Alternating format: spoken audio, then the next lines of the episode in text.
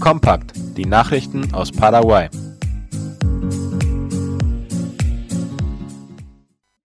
Der Weihnachtsbaum vor dem Regierungspalast ist dieses Jahr mit Handarbeiten geschmückt worden. Darüber schreibt die staatliche Nachrichtenagentur IP Paraguay. Das vierte Jahr in Folge wird der Weihnachtsbaum vor dem Lopez-Palast mit Schmuck behängt, der die traditionell paraguayische Handwerkkunst repräsentiert. Der diesjährige Baumschmuck ist inspiriert vom traditionellen Poncho Paraí, auch bekannt als Poncho Sesentalistas. Er wurde von Kunsthandwerkerinnen aus der Stadt Piribehui im Departement Cordillera hergestellt. Beim Poncho Sesentalistas handelt es sich um einen Poncho, der nur in Piribehui hergestellt wird. Er wird auch, wie zuvor schon erwähnt, wurde Poncho Paraí genannt, was so viel wie Poncho in verschiedenen Farben bedeutet. Nach dem Dreibundkrieg, in dem Paraguay gegen Brasilien, Uruguay und Argentinien kämpfte, wurde er als Poncho de Sesentalistas bekannt, zu Ehren von 60 Soldaten, die in einem Massengrab mit schwarz-weißen Ponchos in dieser Stadt begraben wurden. An dieser Stelle steht heute ein Oratorium. An einem Poncho weben mindestens vier Frauen in etwa zwölf Tagen bei einer Arbeitszeit von mehr als acht Stunden pro Tag schaffen sie es, einen kompletten Poncho zu weben. Dieser wird später für mehr als zwei Millionen Guaraníes verkauft.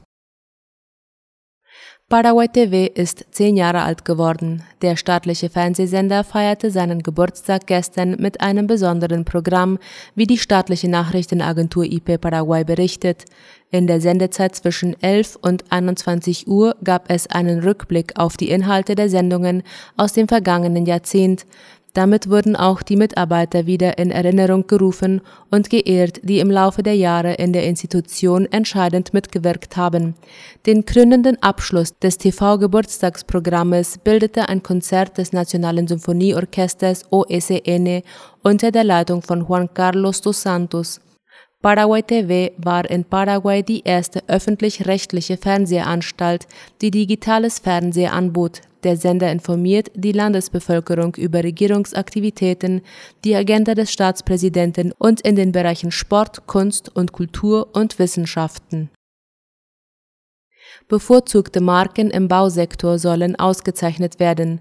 Darüber schreibt AVC Color. Wie jedes Jahr hat das Unternehmen Metro Market Research in Paraguay vertretene Marken auf ihre Präferenz und Häufigkeit ihrer Nutzung hin begutachtet.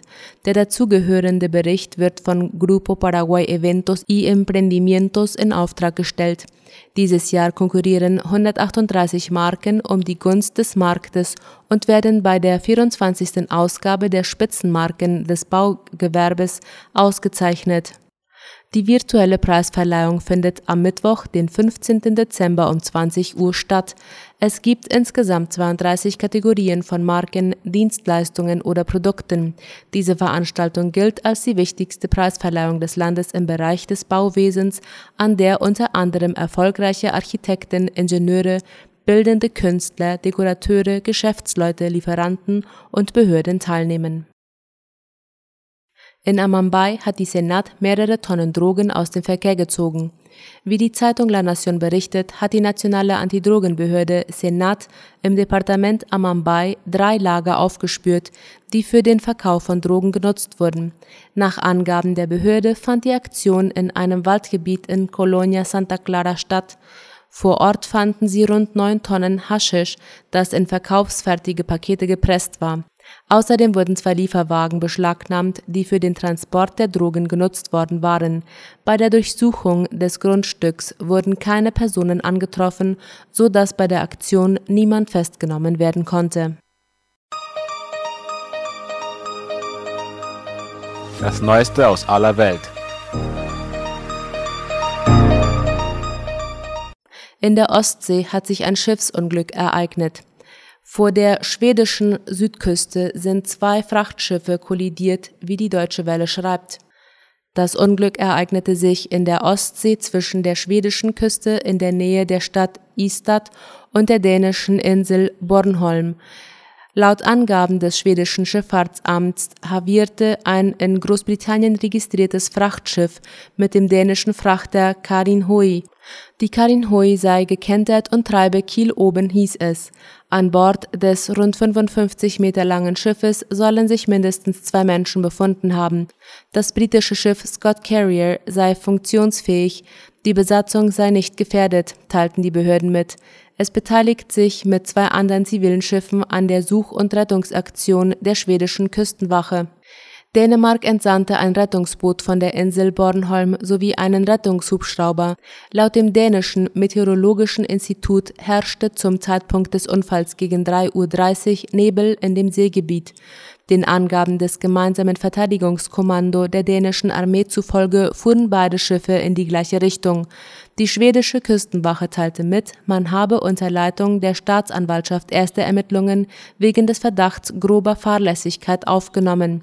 Das gekenterte Schiff soll auf Grund geschleppt werden, damit Taucher das Innere nach Vermissten absuchen können Teile der Westküste Kanadas und der USA sind seit November von Überschwemmungen betroffen. In den ersten Monaten des Jahres waren die westlichen Küstenregionen Kanadas und der USA am Pazifischen Ozean von einer rekordverdächtigen Hitzewelle heimgesucht worden. Doch seit September 2021 sind dort beachtliche Regenmengen gefallen. Am stärksten waren die Regenfälle Mitte November. Mehrere Städte waren völlig von der Außenwelt abgeschnitten oder mussten Evakuierungsbefehle rausgeben. Wie Global News am 10. Dezember berichtete, fangen gewisse Regionen an, sich zu erholen. Einige Evakuierungsanordnungen wurden in den vergangenen Tagen schon aufgehoben und Menschen konnten in ihre Häuser zurückkehren, falls diese noch standen, so zum Beispiel in Abbotsford. Der Bürgermeister der Stadt Henry Brown warnte aber vor weiteren Katastrophen. Da es in der Region mehrere Deiche gibt, müssten diese so schnell wie möglich repariert und verbessert werden, damit es nicht zu weiteren Brüchen kommt.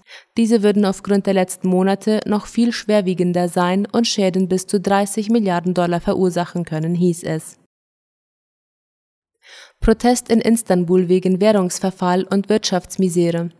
Die hohe Inflationsrate in der Türkei versteuert die Lebenshaltung extrem, wie die Deutsche Welle schreibt. Mehrere tausend Menschen haben in Istanbul gegen die zunehmende wirtschaftliche Misere von großen Teilen der Bevölkerung demonstriert. Die Demonstrierenden versammelten sich im asiatischen Teil der Stadt und hielten Schilder hoch mit der Aufschrift Es reicht. Die schätzungsweise 5000 Demonstranten forderten vor allem eine Erhöhung des Mindestlohns. Sie prangerten zudem die stark gestiegene Inflation an. Zu der Demonstration hatten die größten Gewerkschaften des Landes aufgerufen. In Istanbul hat sich das Leben nach Angaben der Stadtverwaltung innerhalb eines Jahres um mehr als 50 Prozent verteuert. Den höchsten Preisanstieg verzeichnet demnach Sonnenblumenöl mit einem Preis von rund 138 Prozent. Der Generalsekretär der Gewerkschaft DISC warnte davor, dass die Menschen verarmen würden.